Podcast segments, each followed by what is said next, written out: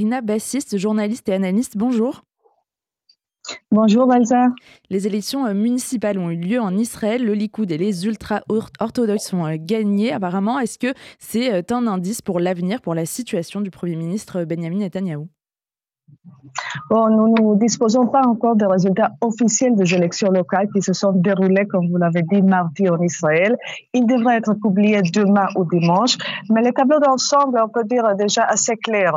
Le gouvernement a déjà décalé, il faut dire, ces élections deux fois avant de les fixer pour le 26, 27 pardon, février à cause de la guerre, bien sûr, ou plus spécifiquement à cause de nombreux candidats aux conseillers municipaux qui étaient jusqu'à maintenant mobilisés.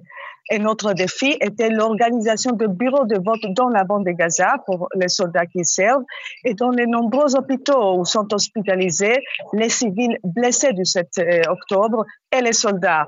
Les maires de Jérusalem et de Tel Aviv, les religieux de droite, Moshe Léon pour Jérusalem, et les laïcs de gauche, Ron Khuldaï pour Tel Aviv, conservent tous deux leur siège.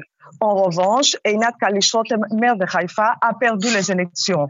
Deux autres candidats, dont Yonah Lahab, maire vétéran de Haïfa, devront apparemment se présenter à un second tour pour déterminer qui est le vainqueur. Généralement parlant, comme vous l'avez dit Elsa, les Likoud et les partis ultra-orthodoxes ont préservé et même accru leur pouvoir, tant sur le nombre de maires que sur le nombre des représentants dans les différents conseils municipaux. Les faibles taux de participation, seulement 50%, s'expliquent entre autres par la guerre en cours, bien sûr, tant dans la bande de Gaza que dans le nord, et par le grand nombre de réalistes qui, qui votent dans des enveloppes doubles qui sont comptées séparément. Des dizaines de milliers de personnes ont dû quitter leur maison dans le sud et dans le nord d'Israël depuis le 7 octobre. Donc, pas des élections dans ces communautés-là dans d'autres communautés du Nord qui n'ont pas été évacuées, les bureaux de vote ont été ouverts. Les élections se sont déroulées dans ce bureau de vote très difficilement, il faut dire, avec des alarmes, des tirs de roquettes sonnantes constantes. Toutes euh, pardon, euh, toute la journée de mardi, en fait. Pas exactement de quoi encourager les gens à venir voter. Autre sujet, Rina, des hauts fonctionnaires de la police qui alertent contre les efforts du ministre Itamar Ben-Gvir de limiter l'accès à la mosquée Al-Aqsa euh, pendant le ramadan. Oui, ces derniers jours, le sujet de la prière des musulmans sur le mont des Temple à Ram el-Sharif pendant le mois de Ramadan, qui commence le 10 mars, a donné lieu à de nombreuses déclarations de la part des hommes politiques israéliens et aussi de la part des responsables de la police. La question est de savoir s'il faut ou non limiter l'entrée des Arabes israéliens et des Arabes de la Cisjordanie dans ce complexe pendant cette période si sensible. D'un côté, on a le ministre de la Sécurité nationale, Itamar Ben-Gvir, qui fait pression pour restreindre l'entrée au site.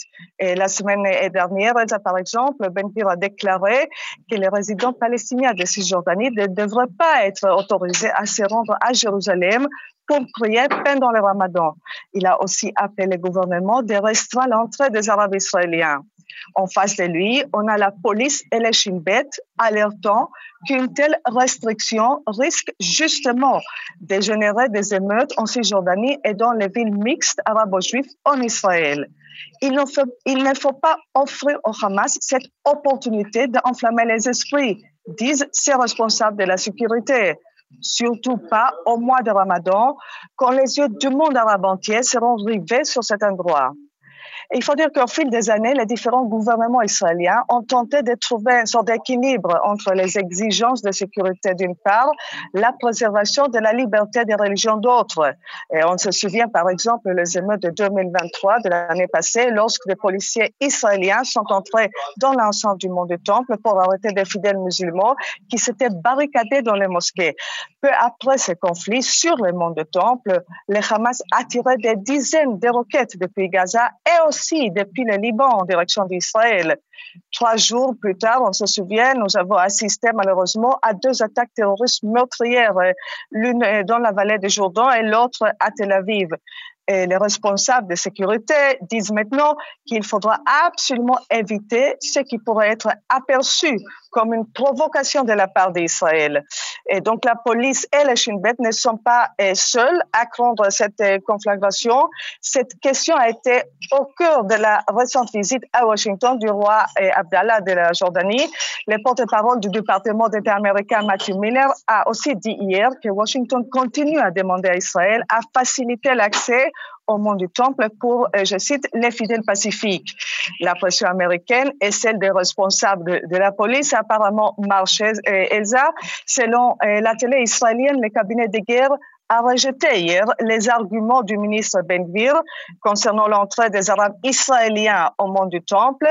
En effet, le cabinet a décidé de priver Ben Gvir du pouvoir de décision sur la question.